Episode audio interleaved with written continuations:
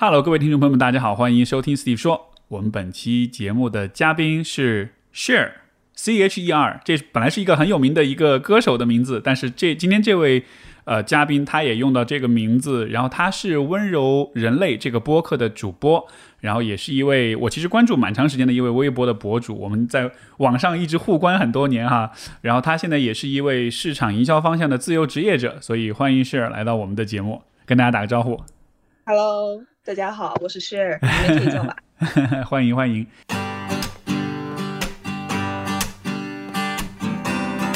欢迎收听 Steve 说，和我一起拓展意识边界。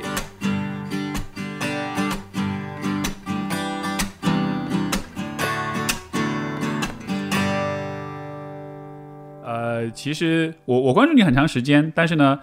呃，最近其实在上海封城这个期间，你有发好几篇文章，其中有一篇文章在前一段时间其实广为流传。这篇文章的题目叫做“一旦上了公交车，我就嫌弃每一个想要上车的人”。呃，这个地方我也想读一段你其中的所写的一段话，我觉得也帮助一些听众们去了解，就是这个文章包括你的角度是什么样的。就让我印象很深刻的一段，就是说，在过去线上线下的生活被清晰分割，没有人关心自己的邻居是关注李子阳还是五月散人，没有人想过那个和你在网上进行对线的 ID 很有可能在一个小区，而在风控中。这个拙劣的元宇宙里，在这个所有人都知道你说了什么，你长啥样，你身份证多少，住你住几零几的上海春天元宇宙里，意见和现实从未如此剧烈的被搅拌在一起，所以是让我印象很深刻的一段话。嗯，显然你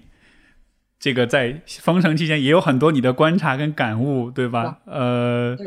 然后现在又离开了上海，回到了老家，在云南，在对。是。是。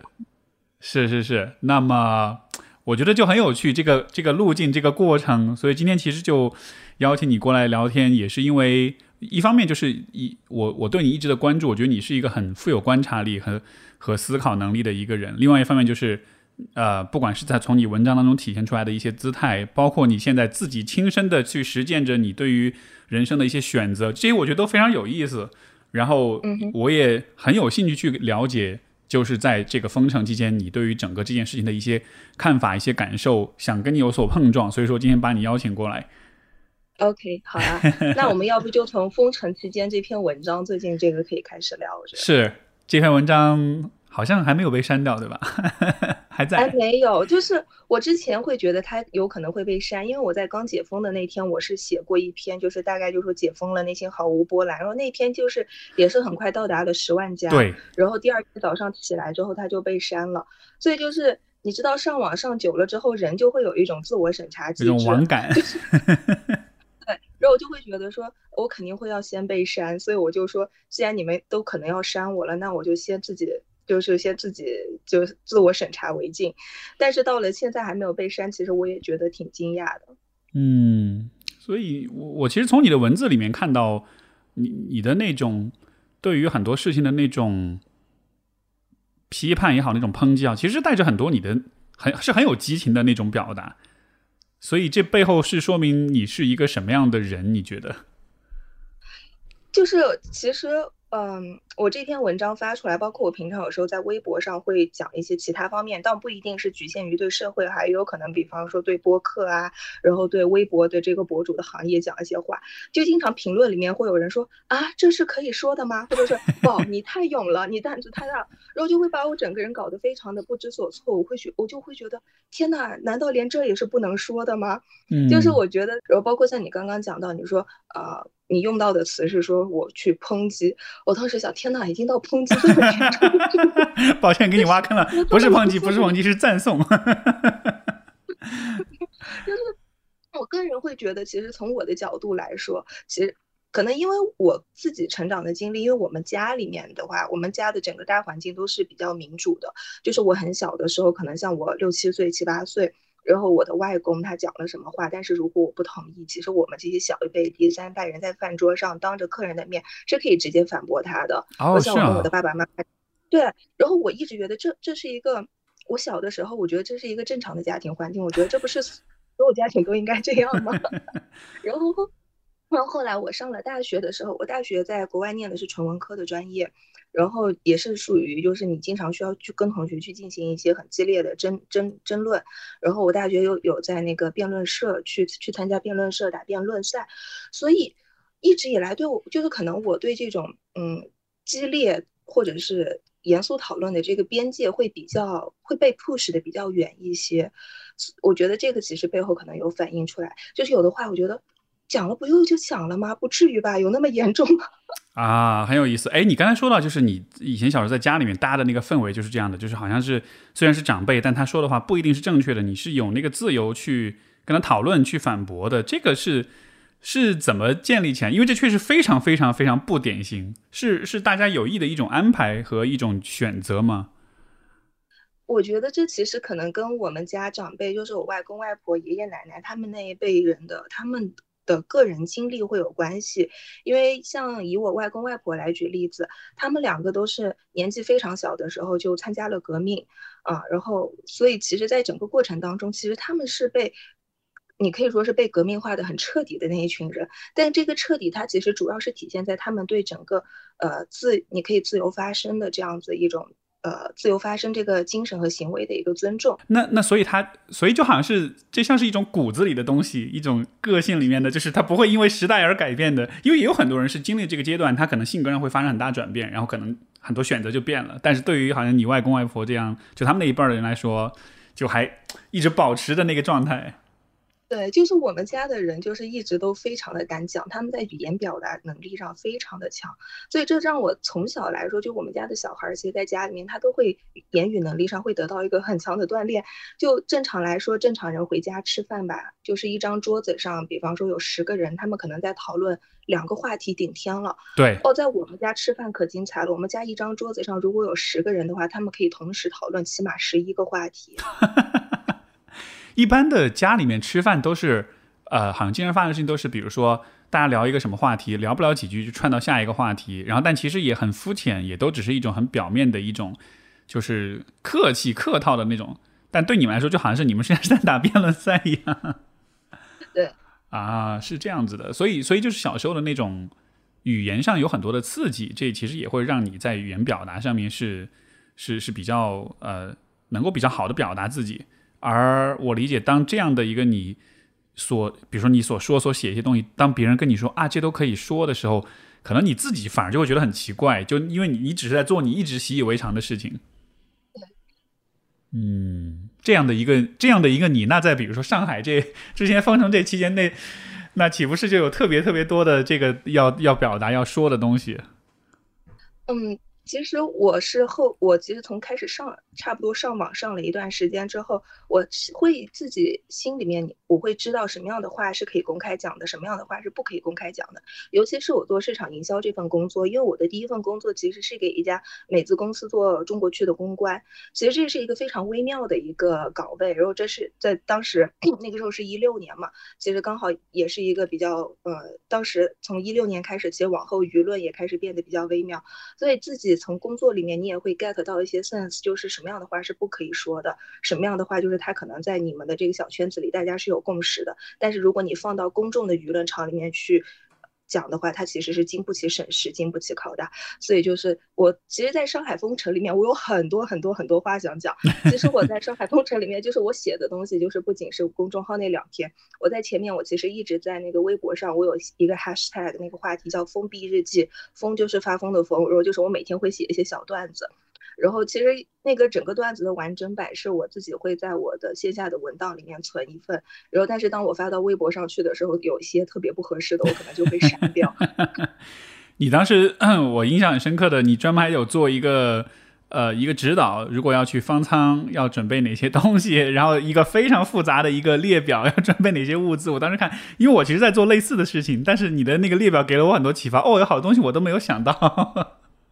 呃，方舱那个好像可能是我转别人的，其实我自己发过两次，一个是呃囤菜的，就是你该囤什么样的是是是是是，包括什么菜要怎么囤，怎么处理，哇，好详细，超级详细。对，说到这个，其实就差到我之前的一个爱好，就是我一直觉得我有一个新一个爱好，非常的细分，非常的不正常，就是我是一个用美国。美国人的话来说，就是我是一个末日生存者，我是一个 survivalist。对，prepper。然后，对对对对，但是呢，正常来情况下来说，当你在美国的那个语境下，你说一个人是 prepper 的时候，这个人大概率他也是一个，就是他可能是一个支持川普的红毒啊，等等等等。但对它里面其实是有内在的逻辑相连的。但是我觉得，我觉得自我我的这个 prepper 的方向非常的细分小众，就是我。不喜欢出门，我平常也不喜欢出门，所以呢，但是你平常不出门，大家会觉得你这个人很反社会，然后不合群，很奇怪。但是如果是在末日这样的情况下，丧尸围城这样的情况下，我不出门，这是不是就很合理了？那就给了我可能不想出门一种合法性、一个合理性。然后同时呢，我又会去想说，那我不出门，我在家里面我要吃什么、喝什么？我就想说，那我就去囤囤物资，然后囤物资，它会给我一个很大很大的安全感。我有很长一段时间，我睡觉前，我的那个睡前的冥想，正常人的睡前冥想可能是数羊啊之类的，我的睡前冥想是，如果今天丧尸围城了，我要在家里囤什么囤什么，囤多少罐头，囤多少米，然后就越想越有安全感，然后就会睡着。把那个现有的物资在脑子里面过一遍哈，做一个做一个库存的清点一样。嗯，很有意思。其实，其实你不是我遇到的第一个 prepper。之前那个我们有期嘉宾那个严艺佳老师，他也是个 prepper，然后也是让我很意外。对，你知道他对吧？我我知道他，我很喜欢他。怎么他也是个 prepper？上一次他也跟我讲说，之前还买什么手摇的发电的那个那个无线电啊，就是就是什么的，然后就。专业，真的很专业。对对对，所以那那一期也是我们就是这个封城快结束的时候去聊的，然后一聊下就发现，哇，我们其实都有，就这一次真的是把大家的这个，可能不一定每个人都是 prepper，但是这次真的把大家这种末日生存的这种这种情节都给激发出来，都开始考虑一些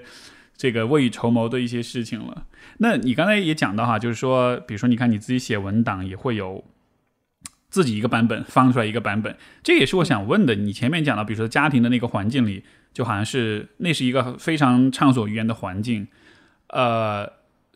在那个环境里长大和你后来走入社会，这当中的适应会有会有差异吗？或者说这会这会是一个问题吗？因为我理解是我们其实是通过父母，通过我们的长辈家人去了解，就是大概这个社会是什么样的，对吧？有这么一个像是一个窗口，呃，了解世界的窗口这样一个作用，但是好像。像他们给你呈现出来的那个世界和后来我们现在生活的世界又有点不一样，这个这个差异怎么处理呢？呃，我觉得在我们家里面，好像感觉他们一直都平衡的比较好。就以我们的小家庭，就我爸我妈妈这边来举例子，就是我妈妈是一直非常想向我展示那种社会的阴暗面和丑恶面的。就是在我很小的时候，就是因为其实我们也知道，哪怕嗯比较年轻的听众他们。没有经历过，但是他们可能去看贾樟柯的电影啊什么，他们也能知道大概，反正就是千禧年后那段时间的中国其实是非常乱的，各种乱象。然后那个时候，我妈她就会经常在饭桌上跟我们分享很多这样子的一些案例。然后我妈一边分享，然后我爸就一边在饭桌上饭饭桌的下面狠命的拉他说：“你不要当着孩子的面说这些。”然后我妈就说：“我说了嘛，又怎么样？”然后他们两个就会当着我的面就这个事情该不该讲，然后就吵起来。那那是你多大的时候？我可能也就上小学吧，五六年级，很小很小，很早很早的时候。但是他在这个，他其实是在给我，虽然说他们两个吵起来，并且从来就没有达成过统一的意见，但是在这个过程当中，其实小朋友他是可以在这种可以当做一个 case study 的这个过程当中，他自己是去可以去悟到这些就是关于人情世故啊，关于社会的这些东西的。他不一定说我可以跟你啊一二三四条讲出来，但是你是可以悟出来的。嗯，就好像是你不一定完全能理解这到底是怎么回事，但好像那种这些信息、这些了解能帮你建立起像是一些像是播下一些种子一样。对，嗯，很有趣。这样的一个，我我我确实在我的了解当中，这样的家庭氛围是相对比较少见的，因为在很多传统的中国家庭当中，还是比较强调就是等级的这种家长的这种等级跟权威的这样一种制度，包括。家长其实也很害怕在孩子面前，就是会显出自己的无知呀、无能呀，或者自己是有错的。然后就好像那就好像你一旦说错了什么、做错了什么，包括你一旦道歉的话，你可能立刻就会你的权威性就一下就被被被否认掉了一样。所以就是有一种非常战战兢兢的那种感觉的。但是好像但是你们其实不用担心这个问题，在你们的家庭环境里。对，就是我觉得其实后来，呃，我其实，在大学期间吧，那个时候跟父母的关系其实也有一些紧张，可能会关于未来的选择啊这些上面。但是当我现在就差不多，我到了三十出头的这个年纪，然后我跟爸妈之间，其实我觉得我最近几年最大的一个收获，就是我和家庭的关系和我爸妈的关系有了很大的和解，我们真的就可以处得非常之好。然后前段时间我跟我爸妈我们一起出去吃饭的时候聊天，我们就讲了一句话，我觉得这句话很经典，就是说这个。我说我是第一次做女儿，也没有什么经验。如果做的不好的地方，你们多多包涵。我妈说：“哎，我也是第一次当妈，我没有经验，就是我觉得就是很多时候就是大家互相理解，就是互各让一步，你会发现真的是海阔天空。母女关系里面就真的会让人觉得很舒适。嗯，是大家都彼此谅解，都是生而为人的第一次。对对对。嗯。这个我我其实还蛮想更多去了解，因为之前我没有想到是有这样一个背景，就是你说你们家的那种很畅所欲言那种环境。如果比如说，如果我们要写一个说明书或者一个 运营手册，类似这样的一个东西，去向更多的家庭去描述，就是你要拥有或者你要创造这样一个家庭环境，你需要怎么做？假设要写这么一个东西的话，你可能会怎么去写？你能大概有一个？一个一个一个描述在里面嘛？因为我就真的会很好奇，我觉得这种家庭环境，它确实会对孩子的发展非常非常的好，对家庭关系也会很好。但是同时，好像我们不太知道要怎么做到这一点，或者说没有一些好的参考参照的例子给到我们。其实你突然这样子问我呢，我好像也不能答得特别好。我如果让我自己来想的话，我觉得首先第一点是尊重，就是你会把。不管他是多小的孩子，都当做一个独立的个体来尊重。这一点就说是，不管是我爸妈对我，或者我姨妈对我姐姐，或者是我外公外婆对我们，就是小的第三代，都是这样子。因为说是现在回想一下哈，我们家第三代，我表姐、我表哥、我，我们三个人，没有一个有个正经工作啊，没有 一个没有正经工作，这真的是一件也是非常不同寻常的事情。我姐姐原来也是在体制内，然后现在出来自己做生意。然后我哥哥原来也在体制内，非常好的工作。然后后来他去海南，然后现在在海洋环保 NGO 里面工作，然后玩冲浪、做健身教练什么的。哇哦！你说这换个家庭，真的已经会炸掉了。就是你敢从体制内辞职，真的是无孝有三；敢从体制内辞职为大。嗯，但是我们家的，但是他们就是更多的可能一开始会有一些，呃，家里人肯定会有一些担忧和不认可，但是他们也不会特别的反对，那就是，反正小孩都已经这样了，逆来顺受吧，尊重你是个人，你作为个人的这样子的一个选择。嗯，他们对，还有一点的话就是，我觉得我们也会跟家长去进行一个沟通，我们并不是说我单方面的给你宣布说。呃，我就是要做这个决定，但是我不去考虑后果，因为家里面其实不管是我选择做一个自由职业者，还是我姐我哥他们从体制内辞职，其实他们都是做过非常详尽的一个考虑和准备，而且他们其实也是自己完全有做好去承担这个代价的这种。嗯，准备，所以就在这个过程当中，你其实是去可以跟长辈去沟通，然后他们也会看到你做的这些准备。以我哥哥为举例哈，他当时不是说我直接从体制内我辞了就辞了，其实他在从体制内辞职前的很长一段时间，他就有去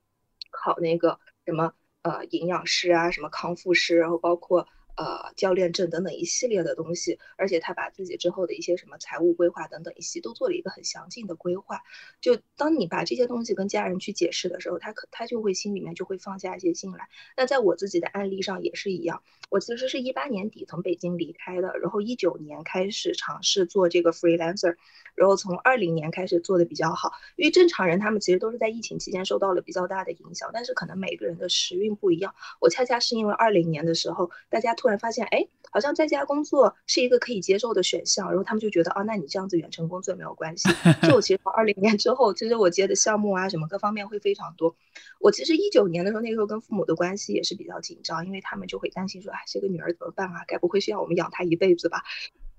然后，但是到了二零年之后的话，就是我也开始跟父母去沟通。我我现在也会经常跟我父母沟通，比方说，我现在手上会有多少多少个项目，然后比方说以月为季度，然后的话，那预计我每一个项目的收入是多少，然后包括我现在手上会有多少多少这个收入和积蓄，然后他们自己心里面就会很放心。这样子的话，就是其实大家会形成一个良性互动。我觉得这个里面其实刚刚你讲到这个运营手册，我觉得最重要的是两点。就是没有任，我觉得没有任何一个家庭是可以抄作业的，就抄作业这个东西不存在，它不可能被一比一的复制到任何一个家庭里。所以我觉得第一点的话就是尊重，就是把任何一个人都当做一个人来尊重。首先你妈要把你当成一个人来尊重，那你也得把你妈当成一个人来尊重。我觉得后一点是很多人在谈论什么原生家庭啊、亲子关系的时候，他忽略了第一点。他们是在向父母要东西，但是他没有想到说我有没有给到我的父母什么。然后第二个的话就是沟通，但是沟通它是只有在你把你们把彼此视为平等的人的基础上才能实现的。嗯，我我非常认同你说这两点。就你刚才说的这个尊重，我还想再追问一个一个更本质性的问题，就是什么是尊重？你怎么定义尊重这两个字？这个我还真的没有太仔细的想过。我觉得，就你把它当做一个独立的人来想，就是，对，就是你己所不欲，勿施于人吧。嗯，因为你刚才有讲到，就是比如说父母对孩子是尊重，孩子对父母也是尊重，就是好像我们把彼此是当做一个完整的人，所以，所以就好像是承认他是一个人，承认他的完整性，有点像是这样的一个意思。对对。嗯，明白。这个好像。我我的感觉会类似，就好像是说，因为你刚刚提到原生家庭，对吧？这个 OK 到我的 专业领域了。然后，然后，然后，但是就是呃，好像我的一个理解是，呃，比如说我们会把父母只是当做父母，但是父母是一个角色，所以我们比如说对于父母期待或者是索取的时候，是在向那个角色在索取，但但是那个人他除了父母，他也是对吧？他他有很大一部分是不在这个角色里面的，但是好像就这就意味着。作为孩子看到父母的时候，你不能你不能只是当做父母，你也看到他们是人。所以你刚才说的那点就是，呃，关于沟通，然后你要跟你爸妈讲啊，有什么收收入啊，什么样的一些事情啊。我觉得今天很多年轻人是不是是不爱讲这些事情？他觉得你又不懂，跟你也没什么关系，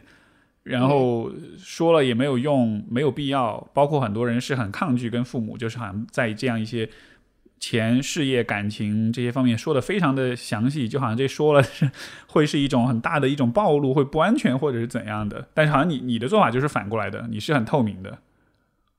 呃，我其实也我觉得他的不是说我突然有一有一天醒过来，觉得说我得跟父母沟通我的这个收入情况。我觉得他其实还是跟。呃，我们刚刚聊到的说，比方说对彼此的尊重，把他当做人这样子更 fundamental 的一些更基层的东西是相关的。就是我这里我想分享两个，就是我觉得，呃，我妈妈她最击中，呃，我爸妈吧，他们最击中我的就是他们作为人的一点。呃，第一件事情是那个我还上小学的时候，那个时候有呃，我爷爷他，我爷爷的那个晚，就是到晚年的时候，他是癌症，然后一直在生病，非常重，然后后来。那个时候我还上小学，然后有一天晚上，我爸爸他深夜从医院回来，然后他就我已经睡了嘛，然后他就去我的床边帮我拉拉被子什么的。他可能以为我睡着了，其实我没有。然后他就说了一句话，他说，意思就是说他他就说我是不是一个特别不好的儿子，大概这样子。哦，就特别 有点累。然后第二件事情是那个我上高中的时候，那个时候我外公去世了。我外公去世其实走的特别突然。然后我妈妈当时她跟我外公的感情非常好，然后她给我爸打了一个电话，她给我爸打电话，我在旁边，然后我妈就是一声就嚎了出来，她就跟跟我爸说：“我从今天开始我没有爸爸了。”啊！就是那一刻，我就是你才会，就是好像就是生活向你揭露了你妈妈，她除了妈妈这个角色之外的另一个角色，她也是女儿，那就是她会疼你，那其实也会有别人去疼她。就是我觉得这两个事情其实它是一个，嗯，像是一个起始点吧，就是它会让我去，就是更好的去明白父母的那个时候你都看到了他们的脆弱的那一面，但是他们的脆弱恰恰帮助你完整了，就恰恰帮恰恰 完整了他们在你心目中作为人的那个很全面的那个样子。对。然后后来就是我有很多朋友，其实他们跟自己妈妈的关系其实都是非常，哎呀，非常非常。就是针尖对麦芒那样的关系，因为我很多朋友的妈妈都是非常强势的那种女性。我妈其实也个也是一个非常强势的女的，她真的是中华虎妈。我妈一我妈真的是 中华虎。然后，所以就我很多朋友他们也会跟我吐槽他们和自己妈妈的这种的啊关系。其实我在。跟他们就是劝他们的时候，我就会跟他们讲，我说，因为尤其是到了现在，就是我们的妈妈其实她是会进入到一个更年期的一个状态。哦，其实女性的更年期它是一个非常长的过程，就是短的可能五年，但是长的可能十年、十几年都走不完。然后在这个更年期的过程里面，其实我说你要去理解你妈妈，她作为女性，就是尤其你作为女儿，你是更好去理解的。他身上会出现很多身体上的不适，这种身体上的不适，它会严重的影响到这个人的心理状态和心情。然后，因为我妈她现在已经跟我非常亲密了，所以她会跟我分享这些细节，那我就会去跟我的朋友去分享这个细节。然后我说，其实你可能也要去理解一下你妈。我说，当我就是能够从一个女人的角度去理解我妈之后，我真的觉得我跟她之间的关系就是有了一个质的飞跃。嗯，这好棒。嗯。哎，既然说到分享故事，我也我也分享一下好了，就是对，但是你刚才讲那个画面真的也蛮触动我的。然后其实最近我刚好也有遇到有点类似的一些事情，就是呃，就是前段时间也是我妈就是去医院检查，然后就发现她做这个核磁共振，就发现就是就是脑部有一个阴影，也不知道是什么。当时反正就说到这个事儿，然后就但是。可我爸告诉我这件事，你说好像你妈感觉她有点有点害怕，有点紧张什么的，然后就说可能接下来就要就是要进一步的去检查，然后我就跟我妈打个电话，就问她怎么回事，然后她就特别，她就特别太若自然的，哎，没事儿没事儿，不是什么大问题，就去查一查，去看一看就好了。当时我也就觉得啊，好好，那就去吧，就去吧，然后就简单的交流一下，然后这事儿就过了。然后但是那天哦，当时我们在电话里面其实有聊到。因为我跟我妈之间对话也是很很很很 real 很直接那种，也会聊到就是是关于死亡呀，关于这些什么这样一些话题。嗯，但是作为儿子跟妈妈，你知道那个那个那个关系就很，就是说，因为你有男性的那个身份嘛，你面对你的母亲就更觉得好像有点有点不可不好意思打开自己那种的。结果到了晚上，白天电话打完了，好像我都没事儿。到了晚上，我躺在床上的时候，就跟我太太聊到这件事情，然后。我说着说我就哭了，而且就是，而且虽然我是很收着自己的哭的，但是当时我跟他说：“我说你知道我现在是什么感觉吗？我觉得我现在是一种无止境的一种悲伤，就是特别特别难过那种的。”然后我们就聊了一会儿，就为什么我才意识到说：“哦，其实想到他有一天有可能会离开我这件事儿，这个其实是让我特别特别难过的。因为虽然我跟他是那种长大了之后跟他有很多的。”矛盾呀、冲突呀，包括大家的理念、想法不一致的时候，呃，会有各种各样的这种，就是呃，关系变得疏远啊什么的。但是确实从小时候来说，还是牵绊最深的人是他，所以就好像是那种。那种深深的情感，在这种时刻一下就暴露出来。然后后来我就，后来我那一晚上的我都没睡好，还起来写了篇日记。然后第二天早上，第二天起来我又跟我妈打个电话，然后我就跟她，我就跟她说了我之前的那些想法，一边说一边哭那种的。然后她就说：“哎呀，没关系，我都懂。其实我也是这样的，就你不用。”她就说：“你不用解释这些，我都知道。就是你毕竟是我养大的，我还是很理解你。所以就很像你说那个感觉，就好像是哦，我们都是以人对人的那个。”那一个部分好像就出来了，就不再说只是两个角色的对话了，所以特别棒，特别棒。我记得之前有人说过，其实人真正进入中年，并不是说什么三十岁、三十五岁这样子非常精确的年龄段，就是人真正进入中年，其实是以呃你的父母生病，或者是你意识到你父母会衰老这样一个时间点开始的。是的，是的，我非常认同这一点。你你刚才说到，你也讲跟你妈妈聊过，她更年期会有这样一些变化什么的。这个我确实以前没有去仔细的聊过，你能给我科普一下吗？会发生些什么？包括你说的中中这个更年期会有好几年甚至十几年。我说我当时想刚刚想法是哇，会这么长吗？可以可以讲解一下吗？可以啊，就是我其实了解的也不是很全面，就是从我妈平常跟我讲的一些只言片语里面来的。就是首先女性更年期之后的话，她会经历一个长达几年的，就是停经期，就是她的月经停，不是说我说停立刻就停了，它是那种淅淅沥沥的停，就是可能慢慢的量减少，然后可能停三个月又来一次，停三个月又来一次，就是整个过程当中，首先她对她的心理上是会有一个非常。会有一个打击的，因为它其实确实就是意味着停经，它就是意味着你是在衰老，对吧？这个他自己的心理上，他要去接受这个东西。这个里面有一个细节的小故事，就是我其实之前前几年吧，大概就七八年前，我非常的没有，我不敏感，我没有这个三这个这个这根神经。然后我回家之后，比方说我来月经了，然后我没有卫生巾，我还会去问我妈借。然后我妈就会说我已经不用那个东西，然后。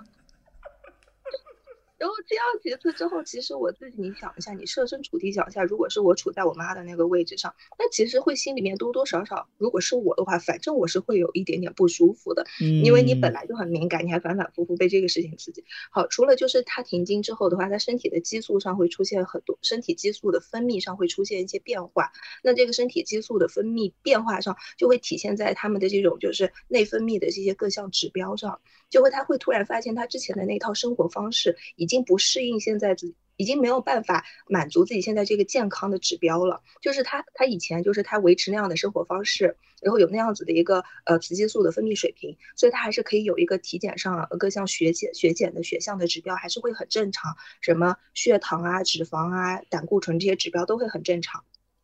但是等他停经了之后，他的雌激素变化了之后。他不能再像以前那样子去，就是那个生活方式了。就是他可能所有的就是什么胆固醇也会升高，血糖也会升高，然后那他就要去改变自己的生活方式。但是没有人可以给他一个很明确的这种呃指南，告诉他说你怎么样去改变你这个生活方式是对的。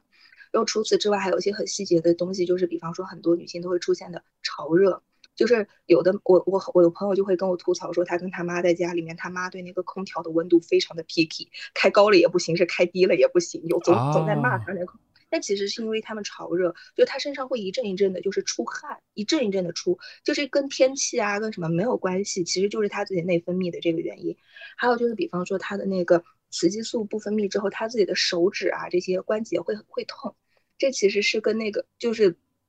那他们可能就是因为有的人就是像我妈妈，她一开始她关节痛，她会以为是风湿，然后她就按照风湿去治，但风湿治了又没有效果，然后又换方向，但整个过程当中其实是非常的 frustrated，然后非常的挫败的。嗯，哇哦，所以其实，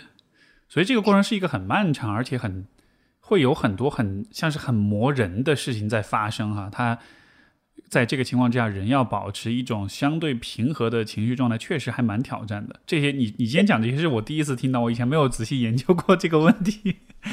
而且我这里补充一点的话，就是呃，还有的很多妈妈，她们其实在更年期的这个时间段，刚好她会经历到自己工作上的一个转变，对吧？她们可能会面临。退休啊，这样子的一个问题，那其实他自己的很重要的作为工工作职场人士这样的一个社会的角色会出现转变，其实他的内心也会出现很大的失落，因为我觉得这些综合因素下来，就是他们其实就差不多是在四十多，然后到六十这个阶段，其实是真的非常需要人去关心的。嗯，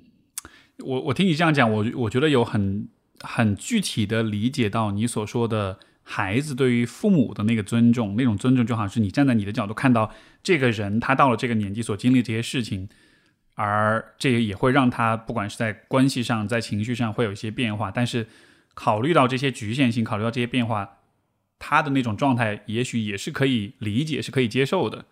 所以你也你也就会用一个一个更更更平和的、更包容的一个姿态去看待他们了。但是像你说讲有一些。你的朋友其实不光是你那边，像我这边，比如说我的来访者也好，或者有些跟我聊天或者求助的朋友也好，其实都会吐槽，就觉得啊，这个中年妈妈是一个特别难搞的一个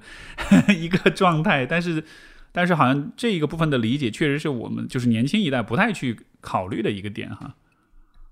对，但我觉得这个其实也不能全部把锅都甩到孩子身上，因为我其实我我也经常会在微博分享我跟我妈的日常嘛，就我妈在我微博的代号叫做冯女士，然后就是我说，是的，是的，我记得我经常看得到你会说，然后我微博的那些粉丝他们都知道就是冯女士的这些，然后所以有的时候他们会很羡慕我和我妈妈这样的关系，所以他们就会就是去问说那个那呃。就很羡慕嘛，那你跟冯女士相处的秘诀，然后有时候我会分享一些，但是分享了之后，有时候评论下面也会有人就是去分享他们自己的，就是作为一个 feedback 过来。那我在看了他们 feedback，我就觉得这就好像一段关系，对吧？就是两个人中间隔着一百步，那我走了九十九步，好歹他也给我走一步吧。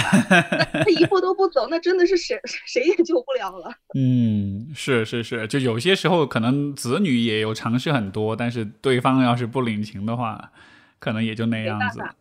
没办法，有的事情真的就是，我觉得他其实就很像谈恋爱啊什么的，这个事情真的，其实父母和子女之间，我觉得就是人和人之间，其实他也是有缘分的。是是，而且这么说，就是人跟人之间的那种相互的理解，就真的还是蛮难的哈。就第一，你们各自都要有足够的意愿跟勇气去去敞开、去袒露自己；第二，就是对面这个人你要看着顺眼才行，你要愿意跟他分享才行。有的时候你愿意敞开，但是对面这人你怎么看都不顺眼，就是就是就是什么都不想说的感觉。呃，如果这么来说，那呃。又又，因为我们本来是来说上海封城，我没，其实我完全没想到今天会跟你聊到关于父母聊聊这么多，包括更年期啊什么，这完全是意料之外的话题。我我也没想到。对，但就是，但就是，如果回到以我们刚刚就讨论，如果再回到说，你看，像在上海封城期间，因为显然就是某种程度上，我们可以说这个这个经历是有点拉近了大家的关系的，因为好像公共生活或者说。大家相互之间的这种协调配合就变得比以前更加的重要，对吧？因为以前上海是一个很商业化的一个一个城市，大家都是独立的生活，都靠着商业服务来取代了那种邻里之间的那种呃那种关系，那种公共关系。所以也就是不是也就意味着，因为你你前面不是说那句话吗？意见和现实从未如此剧烈的被搅拌在一起，所以就好像是说，其实人与人要真的走近了之后，会发现我们要理解彼此还是蛮挑战的。嗯，我我其实是这样子觉得，因为我觉得这次它相反，就是我跟我很多朋友聊过，他们说这次之后相反，他们觉得说他们对人性啊，对人会觉得更悲观，他们会悲观。但其实我自己的话，我经历过这次之后，我会觉得我相反蛮乐观的，就是我觉得在互联网上，我们评判一个人是异类，或者是评判一个人就。不行的这个标准实在是太单一、太片面了。就如果我看见这个人关注了上帝之音，我就会觉得这个人不行，对吧？我会一键拉黑，就是上帝之音和他的所有的粉丝。那是一个什么？是一个什么号？是吗？呃，就是一个非常非常非常极非常，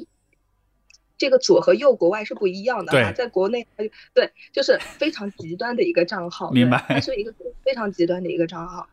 举个例子哈，我只是把它，所以，但是我觉得在这次风控当中，它恰恰让我看到的就是人的一个立体性。就像我刚刚讲的，我在那个呃，我在那篇文章里面举过例子讲的，就是很有可能我的一个邻，我真的我我跟你讲，我们群里面有邻居，他们是支持俄乌战争的，他们管普京叫普京大帝，然后他们觉得啊对，然后他们觉得泽连斯基是一个戏子，巴拉巴拉巴拉这些。但是呢，当就是你真的需要帮助的时候，比方说他们在做志愿。志愿者的时候，他们会冲在前面，然后包括我们，我也做过志愿者。我们下去搬那个物资的时候，然后他们会把那个箱子从我手里面抢走，会说你是女生，你别你少搬一点。虽然这会有一点点那种就是 benevolent 的那个呃嗯嗯嗯 性别主义，对对，虽然是 benevolent，但 benevolent 的性别主义，它还是性别主义，但是它起码他的心是好的，是善意的。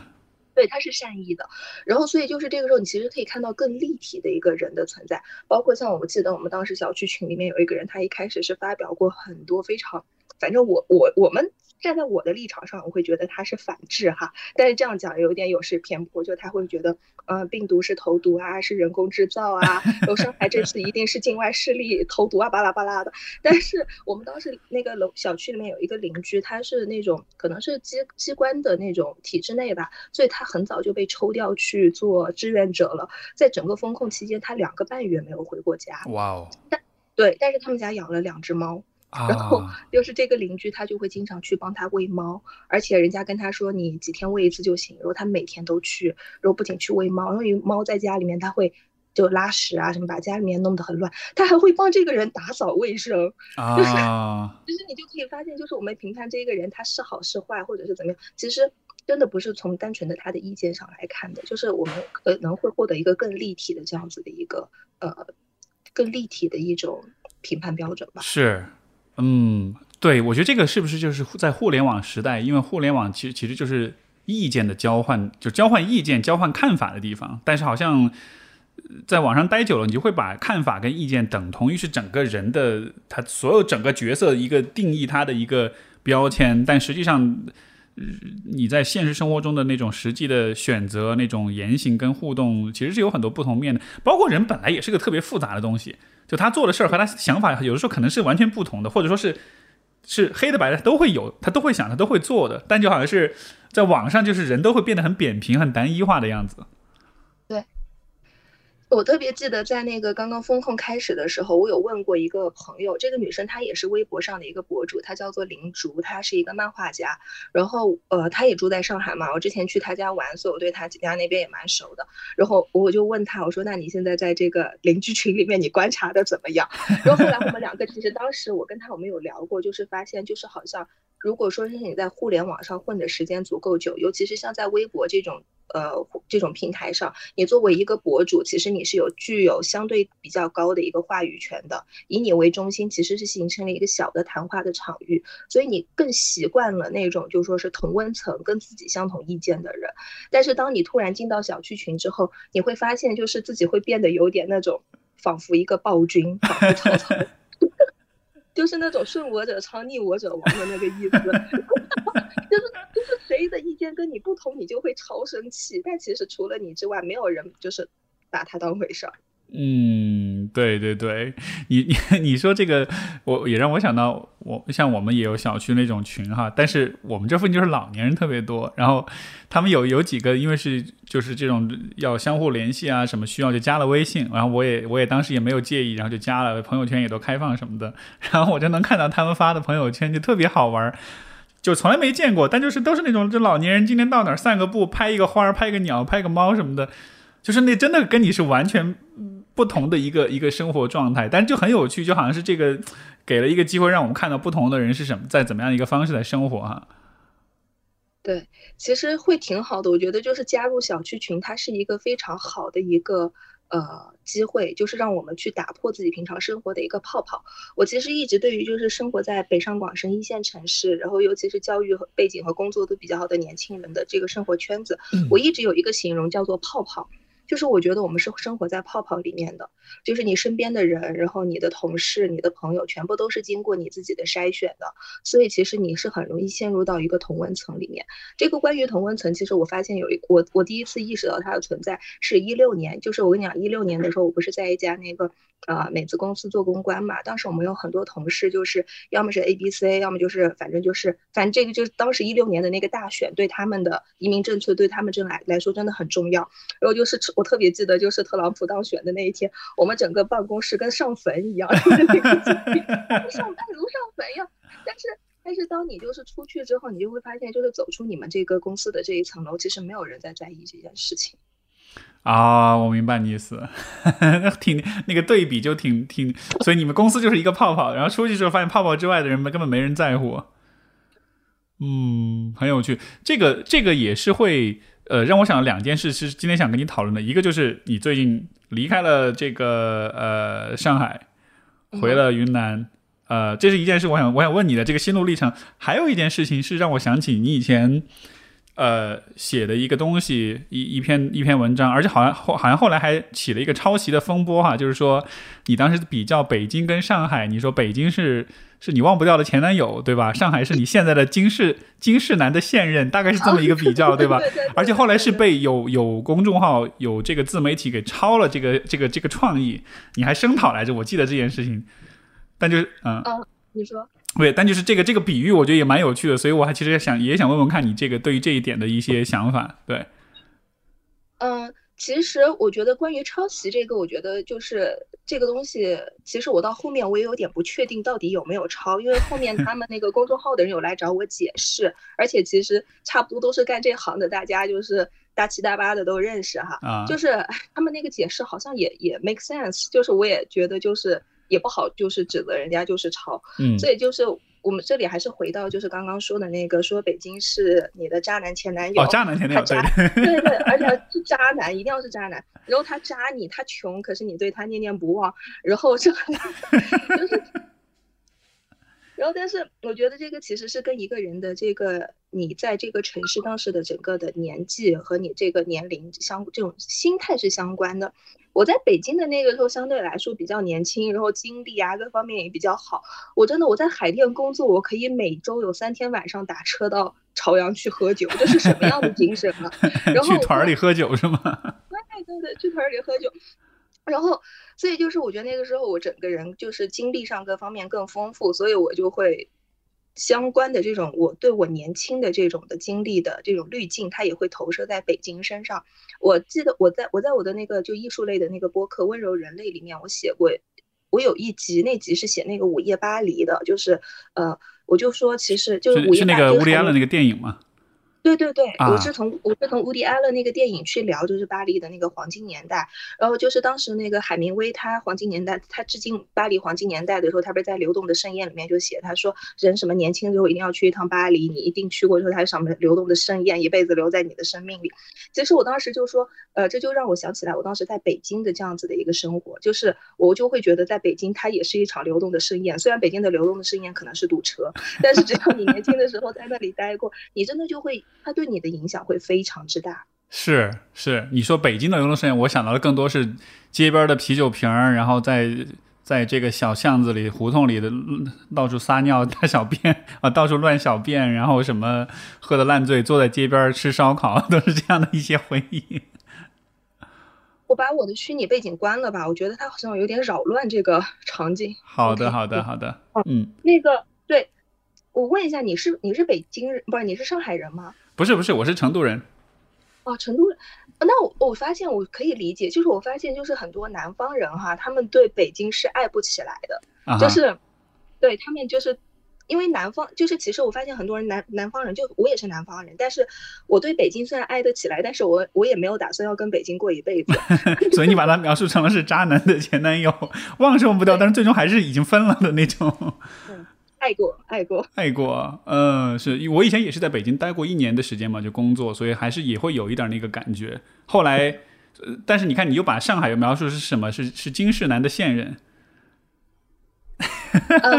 我觉得是因为也是跟我当时的那个呃，整个生活和工作的这样子的一个心态有关系吧。因为我当时我我去上海是因为为了要坐班儿。因为我当时是一九年、二零年和二一年上半年，我在云南 freelancing 了两年半，我也不知道我是哪根筋想不开了，我就觉得说，哎呀，不行了，这个必须得正经的做个班儿了。啊。然后我从二年的就是年初，其实我就一直有在呃有意的在找那种适合做班儿的公司。那刚是刚好当时就是到了四五月份的时候，上海的一家公司还蛮适合的，那我就去了。然后去了做了之后，就会发现就是他哪儿哪儿都好，但是我就是觉得。而且而且因为那个公司它在五角场嘛，我住在杨浦区，我就会觉得它哪哪都好，但是会让我觉得没有激情，然后就会觉得它就很像一个，而且跟跟那个时候在北京已经不一样了，在北京那个时候就是穷，然后也赚不了多少钱，就是月光，甚至还要透支，但是你真的有无限的精力出去玩。但是到了上海的时候，就是不一，就是那种可能工资啊，然后收入各方面提上来了，但是呢，就已经没有精力出去玩儿，每天下班回家就只想瘫着，就像一个 那种。就是那种刻板印象里的中年男人一样，就瘫在沙发上，葛优 躺。啊，是这样的。哎，这这个也是我刚才想问的，就是就是说，因为你看你一直是自由职业，然后又回去工作，然后但是又觉得又不行，那那这个怎么做？这个？呃，首先这个心路历程我完全理解，因为我也有过，就是一直自由职业，然后有一天觉得，哎，我还是好想上个班儿，但是我我可能忍住了，最后还是没有去，因为因为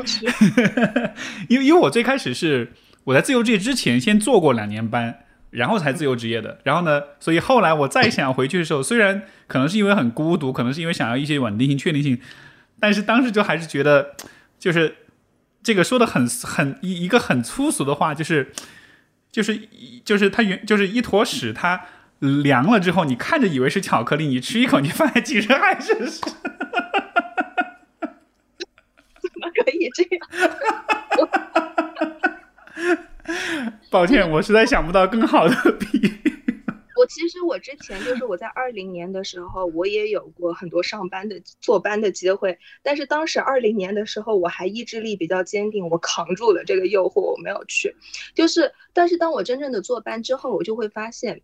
坐班它其实在很多很大程度上，它是工作的形式消解了工作的实质。嗯，就是你去坐班，你一天你必须要坐满这几个小时。但其实有的时候，就比方说，我可能周一到周五，我一二三我是不需要那么忙的，但是我四五是爆忙。但是一二三不忙的时候，我也不能走啊，我必须得坐那儿给你表演。这其实是我觉得就是他很，而且很多时候工作，我觉得他很。浪费时间、浪费精力的点，不是在于说你让我去做某一个项目，而是说我要去跟不同的部门、不同的人去沟通，然后还有就是那种之间的人际关系啊，这些东西你要去平衡、去协调。我觉得这其实是最累人的地方。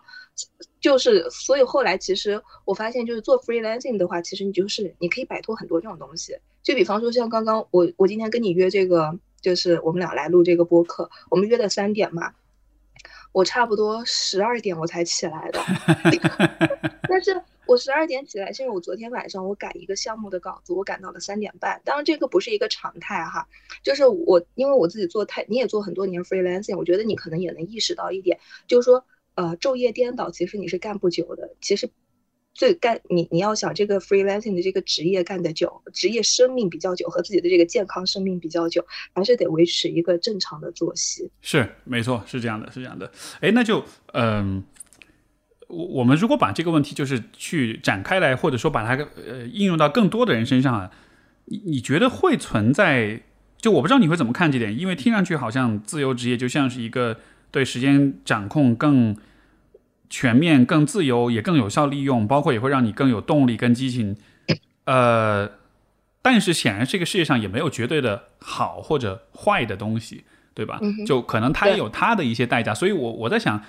呃，因为可能很多听众在听的时候，他可能也会去考虑，哎，那我到底适不适合自由职业？或者说，自由职业和坐班，如果一定要做这么一个一个一个二元对立的话，我更适合哪一个？你觉得从你的角度来说，会去怎么样去做这个选择？比如说，你的一个朋友他跟你讲，我现在在犹豫，我是应该选自由职业还是选坐班？你觉得会有哪些维度是他可以去丈量、去衡量自己的？我觉得首先第一个要衡量的维度就是非常世俗的维度，你的自由职业在赚多少钱？对。而且还有一点的话，就是我在就是艺术史里面，我也会跟人比喻。比方说，我们从一个艺术流派变到另一个流艺术流派，它其实是一个循序渐进变过去的过程，并不是说突然有一天有个人跳出来说：“好，大家听好了，今天我们要进入到下一个流派了，上一个流派都不算数了。”那其实我觉得自由职就是你所谓的自由职业也好，副业也好，和你主业的关系就是这样子的。就是如果一个人他之前他一直都是在上班，在干自己的主业，他没有干任何的副业，没有任何的其他的收入途径途途径，若突然有一天，就因为最近就是现在最近这一两年，什么数字游民啊、自由职业啊、零工 经济、灵活就业，对，然后很多人就会开始觉得说，那我也要去做。但是他自己如果之前没有做任何这方面的准备，他就是一拍脑门觉得我要去做，那就是别做，问就是别做。如果就是他如果还需要问的话，我觉得他就不适合做。就是他但凡还需要问，他就不适合做这个事儿。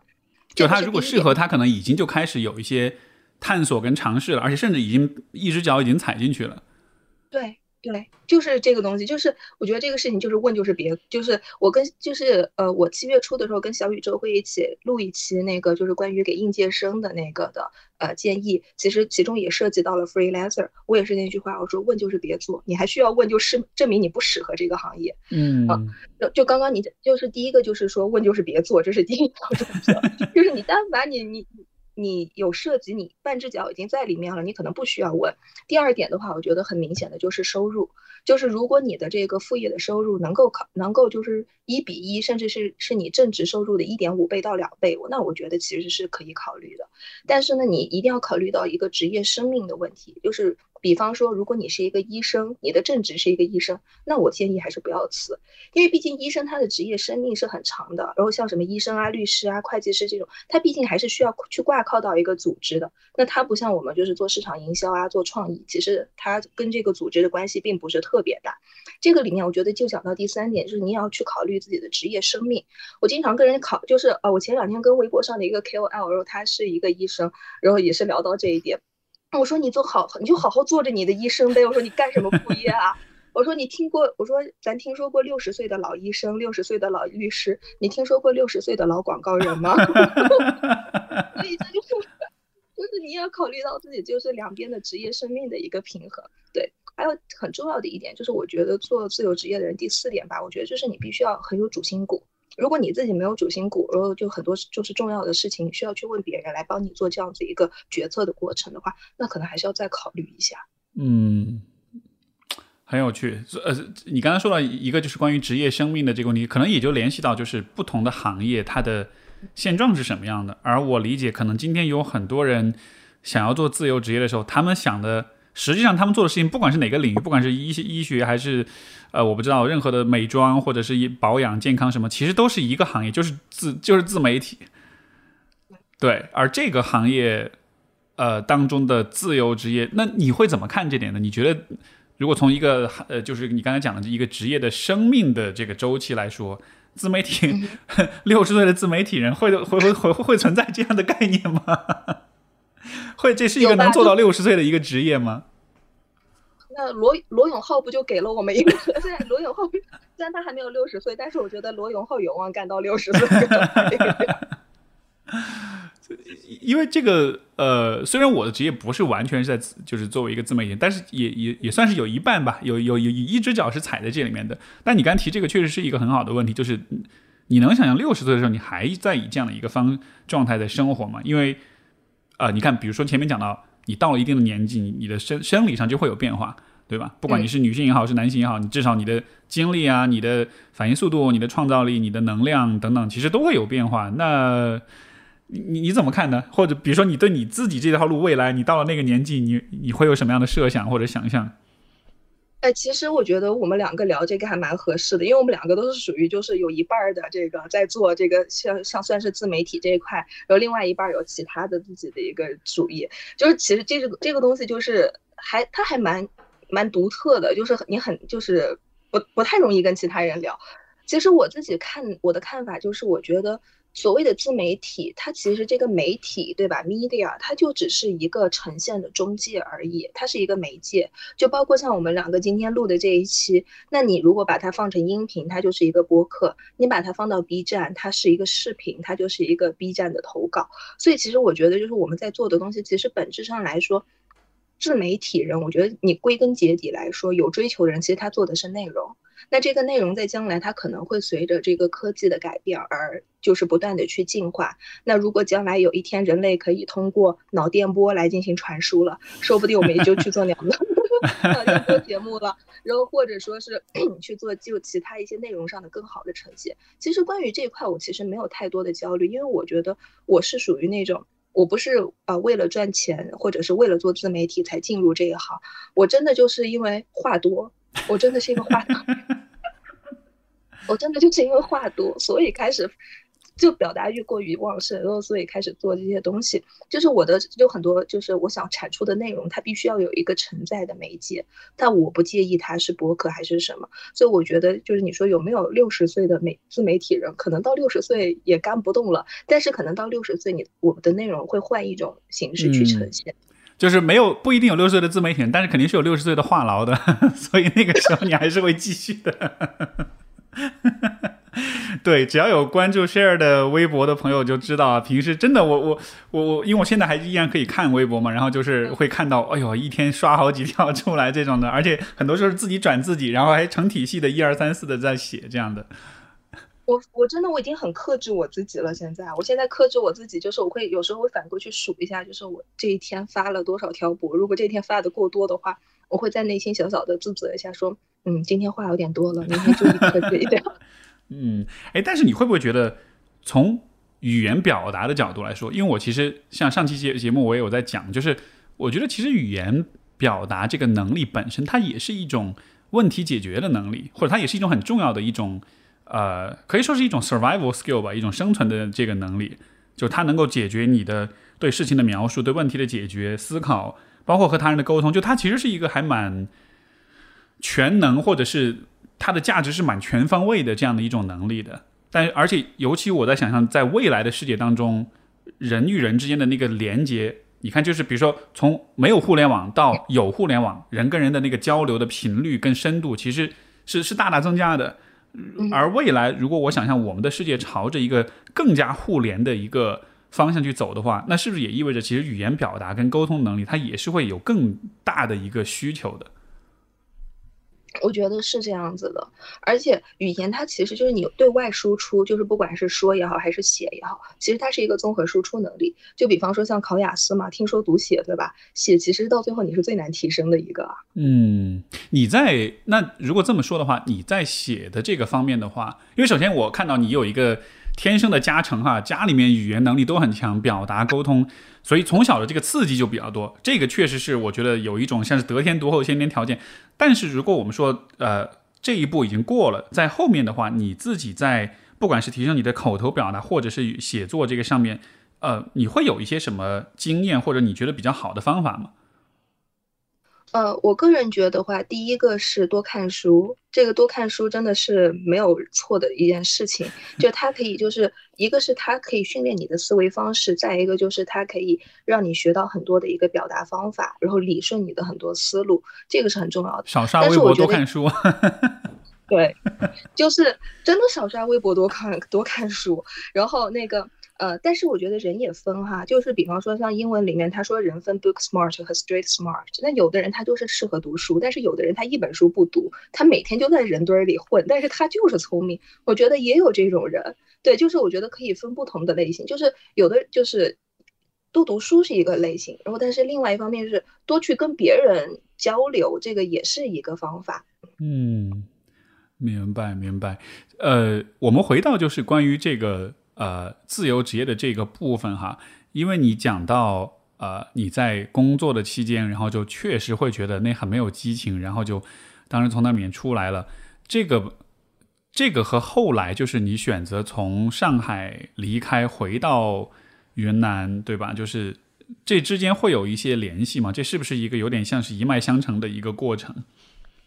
嗯，其实中间这两个之间的联系不大。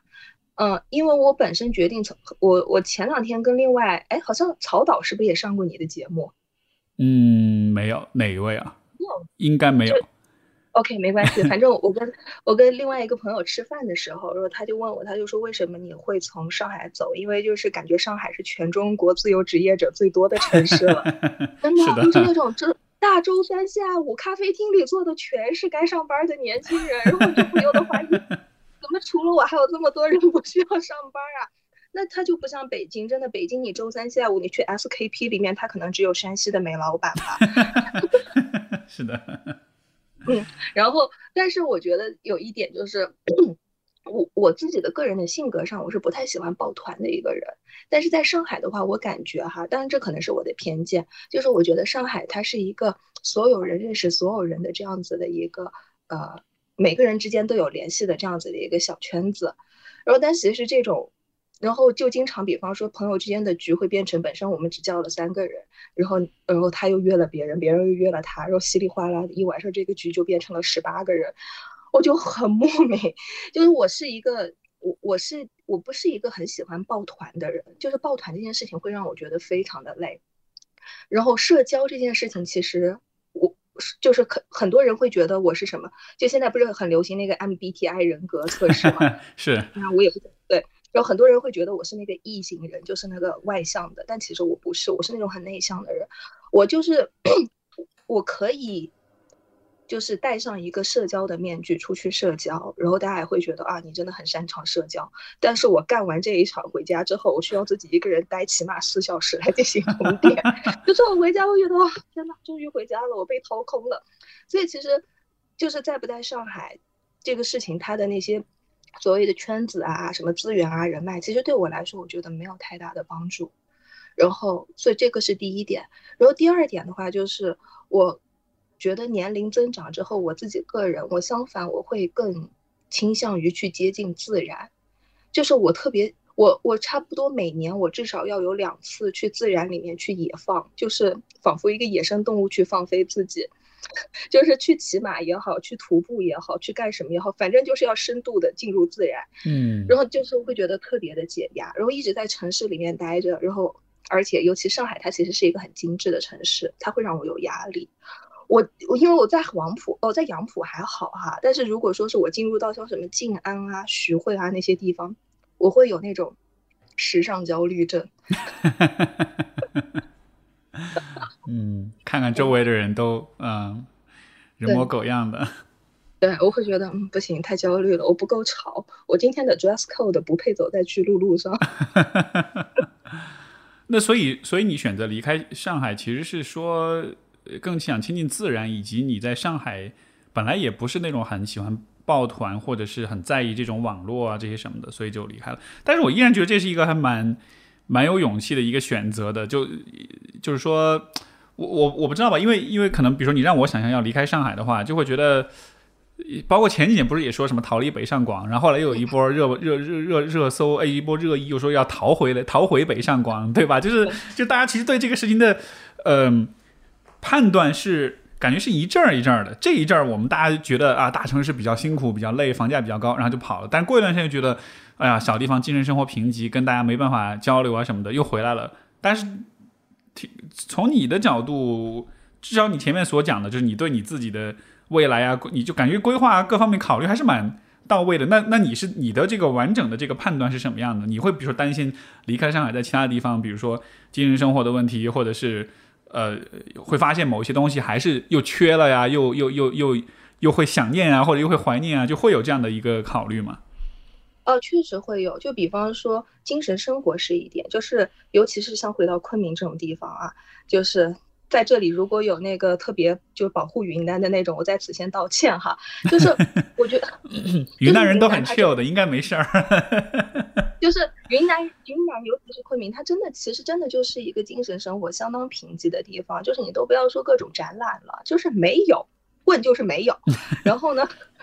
而且我是我很早就离开云南了，我十六岁就离开这边出去读书了，所以其实我在云南的朋友非常少。就是可能有初中同学、高中同学，但是其实可能大家因为太久不生活在一起，也没有什么共同话题，就为数不多的这么几个朋友。就我在云南的，就是朋友就可以聊得来的，不超过不超过一只手，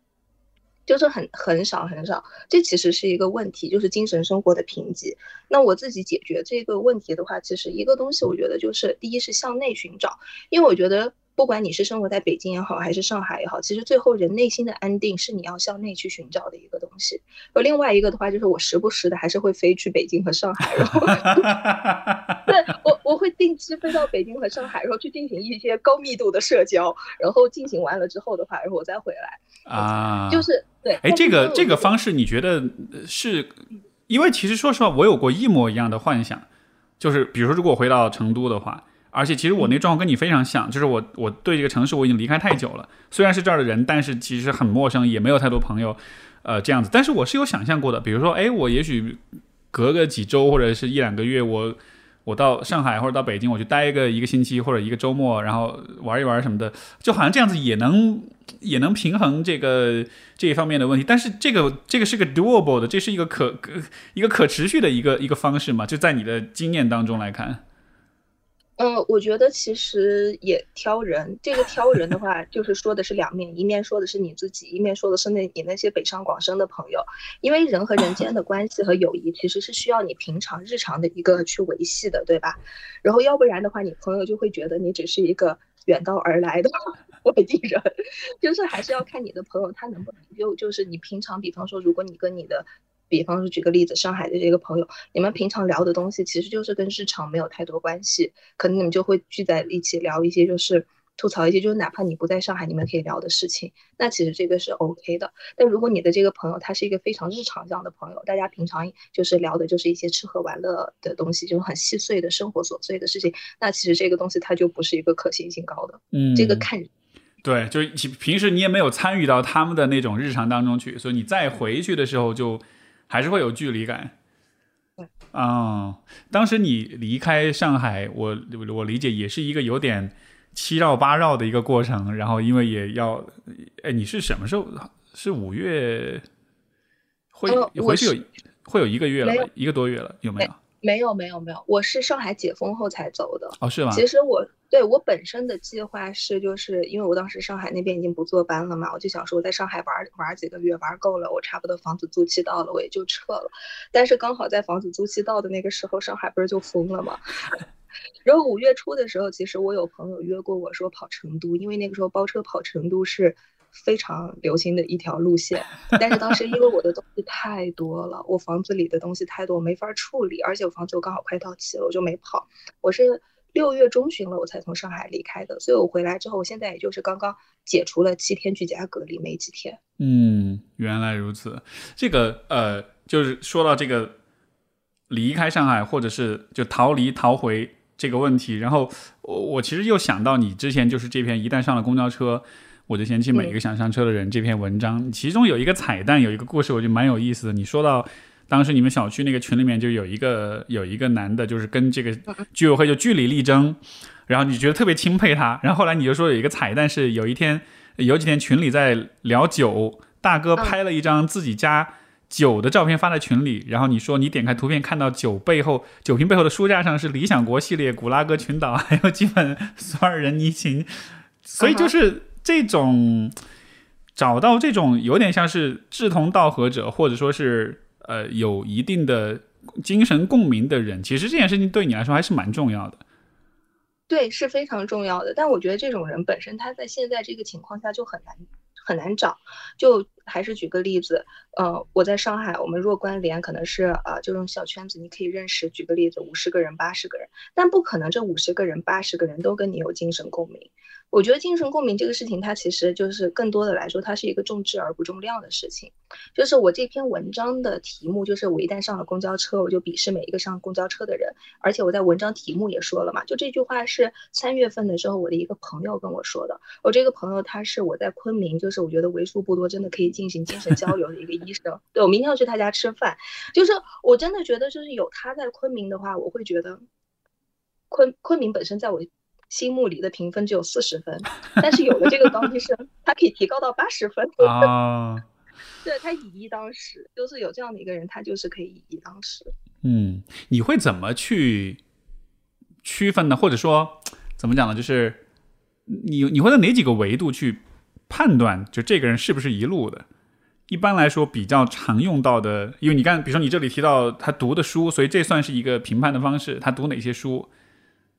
嗯，对，我觉得，因为这个你对的，你对这个书的选择背后，其实它是会折射出你自己精神世界的一个塑造。嗯，我觉得读书这个是肯定是我会去选择的，就是我我的，当然我觉得这个东西它不是一个很硬性的东西，就是它不是说评分有一个很硬的评判标准，就是只是一些参照。就我觉得读书这个是一个标准，还有一个我觉得很重要的就是是共情能力，就是他。对人的这种共情理理解啊，然后尊重还有共情能力，我觉得这个其实是会比书更重要的。因为如果一个人他读了很多很多的书，但是他没有任何的共情能力和换位能力的，那他可能也会变成一个王八蛋吧。哎，这样的人不少哎。对啊，是不 是不少啊？这样的人，因为因为读书读得多，但是就蛮自以为是人，其实其实不在少数的。就是。确实，就是我都觉得不是说自以为是，关键就很多人他们就是会觉得就很利己、精致的利就很利己吧，就是会非常的社达。对这种人其实见的挺多的。嗯，你你对社达其实也是蛮蛮批判的，像你之前所写的，就是觉得呃，在这个所有人都在关注竞争，但就没有人忽略，就是说这个游戏本身是不合理的。呃，对，这个其实是何伟那篇文章里面写的，对，那篇写的就是结合他的整个抗这个前后文看下来，就还挺好的。嗯，那那那这么说来，这是不是也是你离开上海的一个原因？就我不知道，就是你你会觉得在上海这个氛围很因为很商业化嘛，商业就意味着是竞争，那是不是这当中也包含着一定的社达的这种氛围？哦，这倒没有，这倒没有。我觉得上海的这个商业化和它的这种专业程度相反来说，是会让我觉得很舒服的。就举个例子，就是在上海你去办事情，然后不管就是真的上海就是公事公办，只要你按规规按规矩来，然后你按照他要求的这些提供了所有的这些东西，他就是会给你好好办好的。这一点的话，就是跟尤其是比方说像在。十八线城市很美，然后还有就是有有有一些北方城市相比的话，它是一个非常大的对比。我觉得上海这一点其实会让人很舒服，很有安全感。就是呃，我们先不谈风控哈，就 我我刚正想说，这个安全感现在还在吗？就就是在没有风控之前，这个它的这种规则感是会让人这种对规则的尊重会让人很有安全感。但是这次风控之后，我会觉得真的还蛮不好说的。嗯，是，而且这个这个封城这回我就会有一个感觉，就是呃，就好像整个这一次封城的这个处理的方式，如果放在比如说北京这样的城市，也许是更适合的，因为它的社区、它的居委、它的整个基层管理的那个触角，它触达的那个程度是很细很深的。但是上海就是属于它更像是一个，特别是像居委，它更像是一个服务型的组织，就是你有事儿你来找我，你没事儿你别来找我。然后所以说他们其实也没有那么多的能力去承载那么多的事情，比如说最基本的像物资的分发。所以这回就搞得很糟糕，这个我就会觉得这个是不是也会涉及到一个就是这种治理治理的思路和城市现状，尤其是基层毛细血管现状，它之间其实是有一个错位的。对，就是我之前有一段时间，我一度非常的同情我们的物业和居委，因为就是我跟你讲，我们那个小区，据不完全统计，我们那么小的一个小区住了六十个字节跳动的人。不是，这个太，这个太，就是完全没有想到。你这个来的，你这个，你这个包袱抖的太意外了。但是，但是我又三炮，我又知道你接下来要说什么。为什么我跟所有人说到这里，他们都会开始狂笑呢？就自己什么时候开始变这么好笑了？没有啊，就他的他的名声嘛，他的那种是，来来，你你先讲，你先讲，也也许有些听众不一定懂这个梗啊，但是你先说说看。嗯，OK 啊，就是就是我直到他们自己给自己的员工发物资那天，我才知道，就是我们小区住了六十个他们公司的人，然后就是三号，我就觉得之前的一些很多东西也可以解释了，就是呃。在前期有一段时间，我非常的同情我们的物业和居委，因为你想，其实物业和居委他平常是什么样的人会去干这样的活儿，对吧？物业一个月，我觉得撑死了，我们的物业也不是特别好的物业，我觉得撑死了一个月五六千吧，然后。居委呢？居委的那个姐姐其实人非常好，但是很多干居委的都是那种呃本地人，然后呢家里面为了管小孩儿，对吧？所以他就找个这样子的工作，他不忙的时候他可以溜回家做饭看孩子。其实大家一开始对这个工作的 expectation 期望值就是很低的，所以他招的人其实就是也不是很能干、很厉害的那种人，就大家一起来凑合凑合得了。谁想到遇上这样的事儿？然后呢，我们那个小区住了六十个字节的人，你可想而知我们小区剩下的人是什么样的一个人群结构。啊哈，太可怕了！他们就是促使那个居委和物业，就是已经到了，就是会，就是大家在那个居委，就是那个群里面，就是说，呃，就是。七嘴八舌的讨论，然后讨论完了之后，还会出来一个人，然后把刚刚大家讨论过的所有东西，用那种会议纪要的方式，一二三四，然后给你罗列出来。然后罗列完了之后，他们会艾特居委、艾特物业、艾特所有的人出来说：“你们来认领任务。”就是那那段时间，其实居委和物业平行而论，他们真的非常忙。就是像你刚刚讲，这其实是一个基层管理上的一个不匹配，就是他平常根本没有想到自己要承担这样子的一个呃这么多的工作量，所以他们根本忙不过来。但是大家有确实有这些需求，所以我有一段时间我非常的同情他们。就是你让一群工资可能五六千的人，然后来管理一群，就是可能我觉得自己他们的工资可能挺高的，我假设哈，可能三四万的人，那真的很难管的呀。对，而且又是遇到字节这样子的，就他，我我笑就是因为我知道他们的这种企业的文化，对吧？这个甚至我我我还以为他们是不是也会，比如出点 Excel 表格，各种流程的工作，就工作的流程化什么的。包括之前在方程式是有些这样的梗嘛，就是有些这种大家整个一个小区那个物业搞了很详细的那种管理，还有人觉得点赞，觉得很厉害。但是在我看来，就好像是这个真的是内卷卷到小区的物业里面去了。对，呃，这个我记得，我们小区好像还没有。我你说的那个就是，呃，字节的人他们用 OK 二去卷居委，这个梗我也看到过。当时我说，幸亏我们小区还没有到这一步。哎，是的，是的，这回这回整个这个方城这件事情，包括你决定回去，就就虽然我理解你是在方城之前你就已经打算回去了，在方城之后你再回去的话。有了这个回忆和经历，你觉得 你在回去的时候的那个心态或者感觉会有什么不同吗？确实不太一样，就是你会发现，就是，嗯，这种它就像一个大型的社会实验，它对人的驯化的程度是非常高的。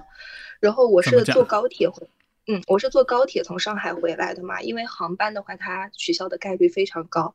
然后在高铁的那个过程当中，就是。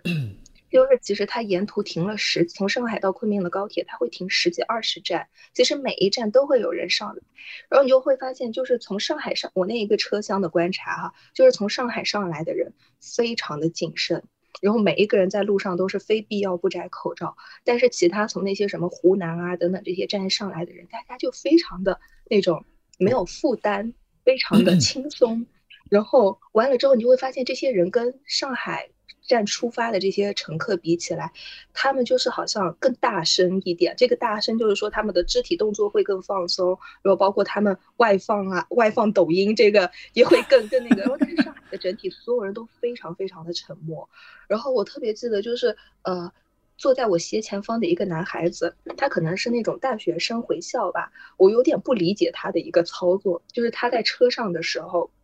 他都没有，他吃饭吃完饭他都没有戴口罩了。可是等车都快到了昆明，他开始戴上了一层蓝色的口罩，又戴上了一层 N95 的口罩，然后又给自己戴上了那个橡胶手套，然后还给自己戴上了一个那个防护面罩。我就想说，你在车上刚刚都没戴口罩了，你现在这全套的整上是在表演什么呢？然后就是你会发现，从上海，然后到了车站，然后从车站下来之后的话，嗯。你会发现，其实更多的是大家在进行一场表演，就是他按照就是昆明高铁站的那个分流，如果但凡那个人群中有一个阳性，是根本防不住的。嗯，他们全部扎堆，全部聚集，而且那个所谓的分流，就是这边是非上海来的，这边是上海来的，其实是全部挤在一起的，中间那个栏杆形同虚设。就但凡中间有一例阳性，那就完蛋了。但是。就是你就会发会发现，大家更多的是在进行一种表演。对，而且在这里有一个更搞笑的事情，就是我不知道讲出来会不会给相关的工作人员惹麻烦，但是真的让我觉得匪夷所思。我要回去之前，我打了无数的电话，走了无数的流程，然后进行了无数的报备。但是当我抵达了昆明之后，他们还是有，就说是他们各个报备之间，他们的信息是不沟通的。而且最绝的是，在登记完我的信息之后，我以为他们你登记那么多，你对我严防死守，你起码，他们起码会有一个集中转运吧？没有，登记完之后，他们告诉我，你可以，你可以自己打车回家了。我说啥？你还有点失落是吧？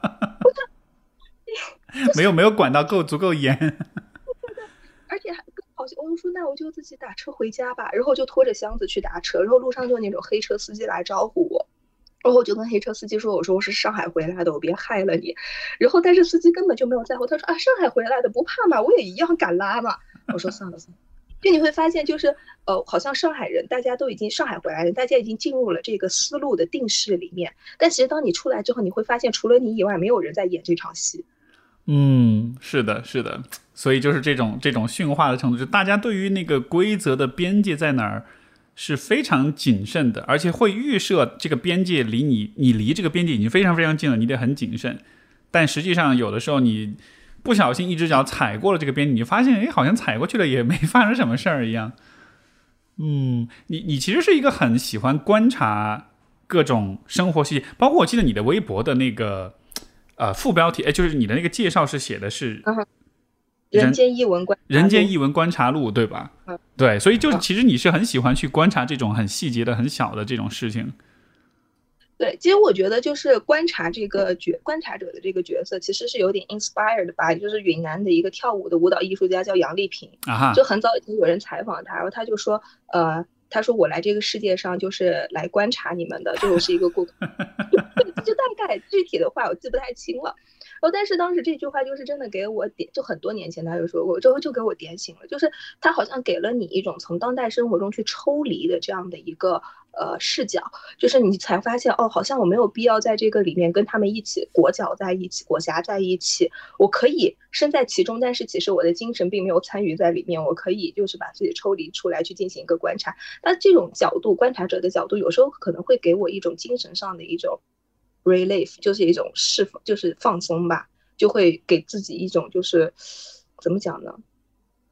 也不是赎罪，就是会让自己觉得轻稍微轻松一点，嗯，可以自洽一些。你说你刚才说到抽离，然后我我不知道这算不算是一个主线，但就是你看自由职业也好，对于上海的这种观察也好，包括你的微博的创作也好，包括现在又这个又跑回润回云南，好像这似似乎这几件事情当中都包含着某种程度的抽离，就好像这像是一个一个隐藏的主线一样那种感觉。对，哎，我觉得你真的真的就是。太太厉害的心理咨询师，就是一下子就被你给点破了。我自己其实之前我都没有注意过这个问题。那我其实抽离，我觉得某种程度上来说，它可能是我对我自己的一种保护吧，一种保护机制。一种保护，保护什么呢？就是保护你免于什么呢？你觉得？嗯，就是如果说我的。本身我的人的这个实体，我的肉体，我就没有办法了。我必须要就是在这个这个世界里面跟他们一起过交。但是我觉得，如果我给自己一个观察者的生态，给自己一个抽离的这样的一个心态，那起码我可以在精神上来说，我会觉得我跟他们是不不在一起的。就是我会就是起码就是给到自己一个内心的一个合理的解释。嗯，就是为什么我还要再做这个事情？所以好像。是因为世间的荒谬跟不可理喻这些东西，如果不带任何保护的去面对的话，可能人就会也许会疯掉或者怎样的。但是你稍微抽离一点的话，你至少有一个去去批判也好，去讽刺也好，或者是至少去描述，就好像这是一个 这是一个有距离的一个一个位置。对。就是说到这里的话，其实我觉得可能每个人他在面对这个世界上的很多就是这种世间真实，他其实都是需要一个保护的外衣的。那其实扯回到刚才，我觉得其实是某种程度上，有些人他们设达，这也是他保护的外衣。嗯，对，他也是他的保护机制。就好像这样子的话，我才能解释一些问题，比如说谁是赢家，谁是输家。嗯，就是我们是需要一个自洽的解释的，就不管它对不对，但是它起码在我自己的这个自有的逻辑体系里面，它必须是要能够解释得通的。那对他们来说，他就用设达的逻辑来解释；那对我来说，可能我就用观察者的这个角度来解释。那可能其他人也会有他们自己的解释的角度。你你刚才说这个好奇怪，我其实会。不知道为什么我会又联系到你前面讲的那个关于你爸爸的那个故事，他坐在你床前说我自己不是一个好儿子，我我不知道这个联系是什么，但是我干脆突然想到这里了，有可能是说，有可能这个联系是在于，也许人每一个人其实都会有，就是很脆弱或者是很很容易受伤的、很柔软的那个部分的，但就好像是说，可能我们慢慢的会学会用找到自己。认为自己认同的或者自己认为有效的方式去保护自己，但是好像我们看到彼此的时候，我们更多看到的是那个保护过后的那个样子。我们很难很难看到那个你的那个保护的外壳，它里面实际装的是什么。但是如果只看这个外壳的话，我觉得其实人与人之间还是蛮容易形成很多的。评判也好，很多的误解也好，很多的冲突呀什么的。所以你说到像社达，我觉得你，我觉得那其实是一个很人性化的一个理解，就是因为我们通常会说，一个人如果是社会达尔文主义，那他应该是一个很很糟糕的，道德上应该是很很很无耻的一个人，或者怎么样，就会有些评判嘛。但是如果 OK，那也是他保护自己的一种方式的话，至少我会觉得还更容易共情一些，就是这样的一个选择。对，因为我之前就是刚好我在上海封控前，我就一直有在看这本书。封控期间我在看那本书，呃，那本书是讲那个，呃，它的全名好像叫什么“保守派的愤怒与哀痛”，然后后面还有一长话。那本你你肯定知道，我知道，我知道，我知道。呃，对啊，你你先说，回头我会把这个书名找到，我会补充在我们节目的简介里。对。就是其实看了那本书之后，那本书其实是属于一个，就是你可以说一个白左的学者，他站在白左的立场上，他试图去理解美国红博、美国那些川普支持者他们背后的逻辑是什么。其实就像刚刚我们两个聊到的，就说啊，我的抽离是我的一个，就是面对这些荒谬的保护。那其实那些社达，他们去选，他们可能已经是社会底层的人了，被剥削的人，他们还选择去相信社达，其实这个也是他们的一个保护层。我觉得可能刚刚我会有得到这样的一个洞察，是因为。看了这本书之后，他有给我点醒一些东西。嗯，就就是那本书，它虽然可能讲的是美国，但我觉得它其实对我们很多时候放到其他社会中也还是蛮值得一看。是是，呃，你哎，你说这个让我想起，呃，我大概是上周的时候，《三联生活周刊》有一篇文章，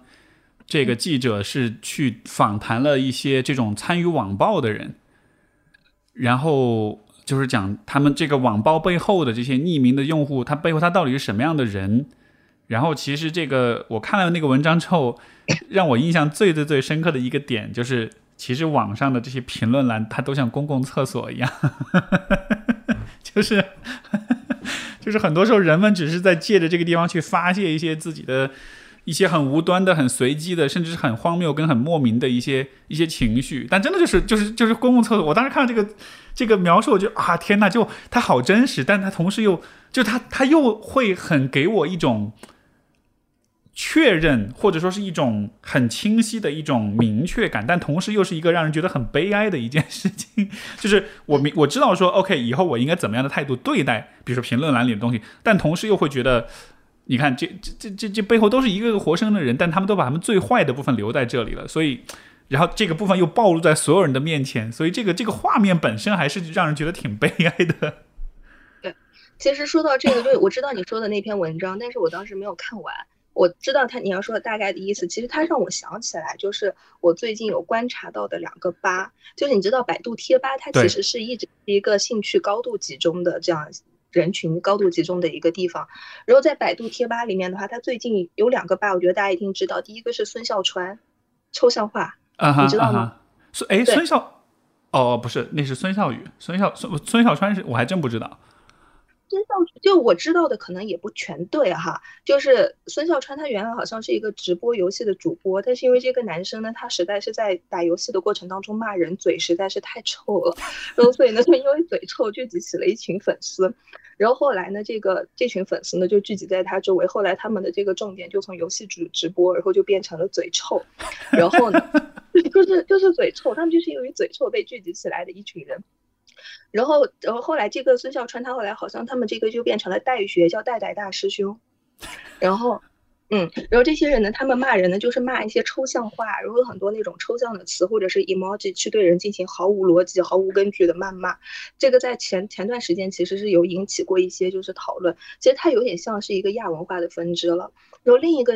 是那个前就前两天，百度上有一个贴吧被封了，那个贴吧好像叫做“正宗大肥猪吧”，然后那个，然后这个，然后这个大，你你是怎么 看到？我是怎么知道的是吗？我到底在上什么网，对不对？我到底在上些什么网啊？我跟你上的感觉不是一个网。然后。那个网那个正宗大肥猪吧里面就是很多男的，他们会去对那种就是比较胖甚至是的女性去进行非常非常呃哦是这个意思。OK OK。然后呢，就是因为攻击的实在是太过分了，所以百度就把这个吧给封掉了。然后封掉之后的话，就是这些人他们就这些人他们就涌入了下一个吧，下一个吧叫肥猪吧，但问题那个吧它是真的是养猪的。然后百度上百度贴吧经常会出现这种事情，就举个例子哈，插播一下，就之前很多就是刘慈欣的粉丝，他们要上去讨论三体吧，但是他们没有自己建吧，他们就去攻占了现有的三体吧，但问题那个是北京市第三体育中学的吧，然后就是。我就在那个吧里面看见，就是有人在讨论刘慈欣，然后另外有人在讨论讨论什么跳高跳远。嗯，但说到这里，然后当时我是在知乎上看到有人在讨论，就是百度把那个肥猪吧给端掉的事情，就有男生在下面就就有人在下面就是有有很多人在下面讲了那个发表的一些评论。真的是令我耳目一新、大开眼界。他们就说，比方说，在原来的这个肥猪吧里面，大家其实他们就像你讲，他们就是去嘴臭。他其实真的不是对人，他就是想要找一个事情去发泄自己内心的不满。但是在这个吧里面，他们因为人群非常的集中、高度的密集，所以他们其实是有自己内部的一套小圈子和小规则的。就你那个人就举了一个例子，他们真的就只是专注在骂肥而已。但是有当时有一个。人去举了一个例子，是一个长得一个比较胖的女生，她自主创业，但是呢，她就也把这个拿出去骂，然后这些人就反过去去骂这个男的，就说人家自主创业这个事情其实是非常正面、非常励志的，你为什么？对，他们是有自己的一套什么该骂和什么不该骂的准则。然后这个男的就说，其实把这个百度把这个正宗大肥猪吧给端掉之后，其实他可能会造成的后果是有，就是这些没有这些很恶毒的人，他们就没有人去给他们兜底了。那没有这个啊没没有这个小圈子里面的这种规则去兜底了，那没有这个规则兜底之后，他们流散到其他的吧里面之后，这种恶它只会被更没有底线的给发散出去。就像是这儿有一个公共厕所，至少是是一个地方，要没了的话，大家就只能随地大小便了，那可能就更糟糕了宗师级的理解，啊！天哪啊！天哪！天哪！天哪！这个这个好，这好真实，但同时又好，我又好能理解，好 make sense 的一个事儿。啊对，就真的很震惊。其实我其实之前一直对网暴这个事情我非常的有点，因为我之前在认识一个女孩儿，其实她叫上上，就是她在微博上叫凯夫卡松炳君，在 B 站上也叫她，啊，知道前是，嗯知道她的事情，所以就是她后面，其实她在后面就是晚期的时候，她真的被网暴的非常厉害。然后当时其实我觉得，就是去聚集到他那里去骂他的那些人，也是跟这个是一样的性质。然后他当时就是非常急于的想要自证清白，然后他还去找医生录视频，然后还跟自己出了一个声明，还让我帮他看。我就跟他说：“我说你不要回了，就是这些人他们就像弹簧，你越理他吧，他越得劲儿；你不嗯理他吧，就没事儿了。”就这这个事情，我觉得真的是非常遗憾的一个事。这个这个，其实，在三联的那篇文章里面有讲到，包括其中有一个访谈的人，他后来就有一天发现，就这个就是这个松敏女就真的就真的就去世了。他说他他就这个人，他就说他看到他真的去世，他还蛮震惊的。他以前一直觉得他是装的，后来发现真就是他还蛮感到蛮抱歉的。然后他就就说，好像他现在的页面还经常会有人回去给他留言，给他道歉，就说当你有参与这个网暴，但实际上才发现这这都是真的，就好像错怪他什么。但是但是当然这也太晚了，这这这种事情就伤害就已经造成了。对，哎，所以这么说起来，我觉得我们确实还是需要稍微抽离一下的。如果完全的把自己敞开了去看，面对这一些这样的一些人性的这样一些角落，我觉得确实是挺，确实是挺不舒服的。就人性它是经不起拷问的，就老话说的是没错。是啊，是啊，嗯，你你既然你这么喜欢观察，呃，我好奇就是你在上海的这些年，你在上海待了多长时间？一共？一年哦，就只一年吗？就一年，哎，但是你之前是哦，你之前是在北京，所以其实是因为那个工作来的上海。哦，OK OK，明白。比比我想的要短，我以为有我我的我不知道为什么我的印象好像你待的时间不止这么这么一年。那 anyways 这因为我吐槽上海的段子太多了吧？有可能 精神市民。那那就在这一年当中，你对这个城市的观察，你觉得就是怎么说呢？让你最印象深刻的一个观察是什么？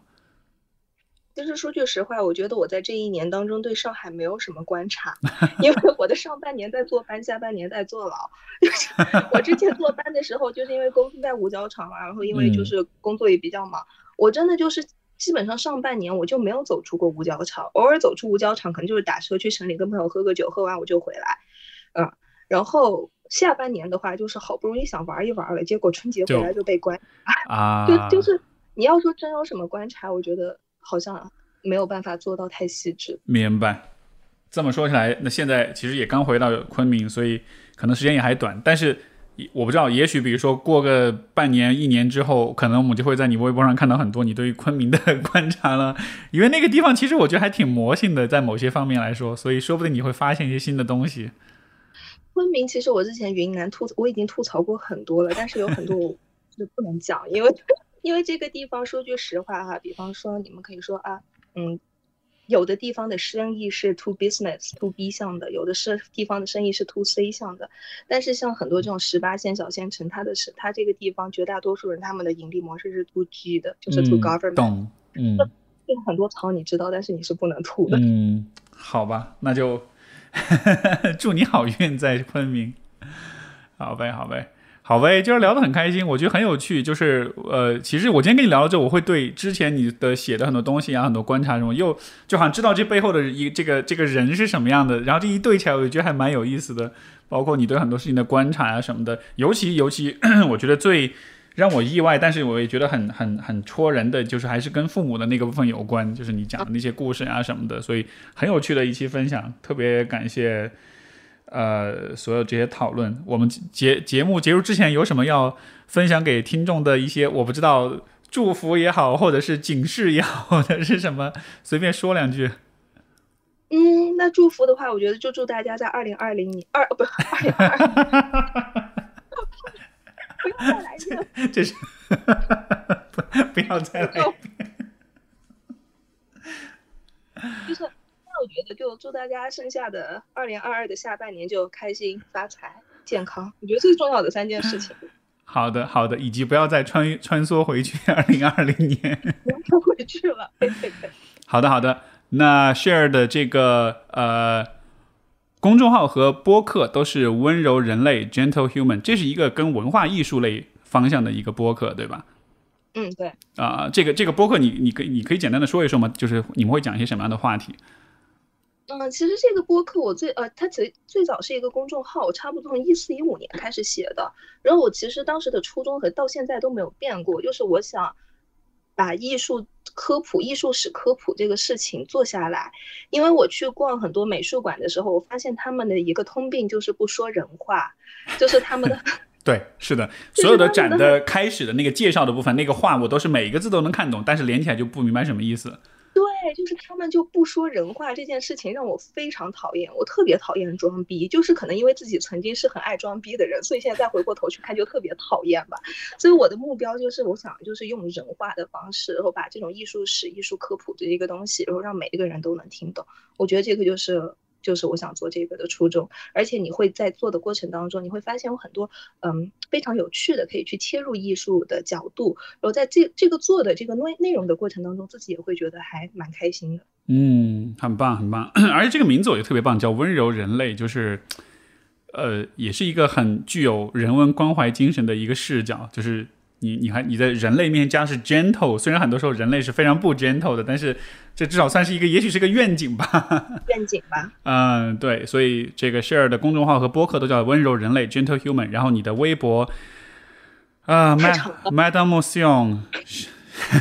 Sion，Sherry Luna，对吧？这个我会把这个具体的名字写在节目的这个。呃，就是简介里面，但是如果大家经常刷微博，可以去关注一下，经常会看到 share 所写的一些挺有趣的一些段子呀，一些观察什么的。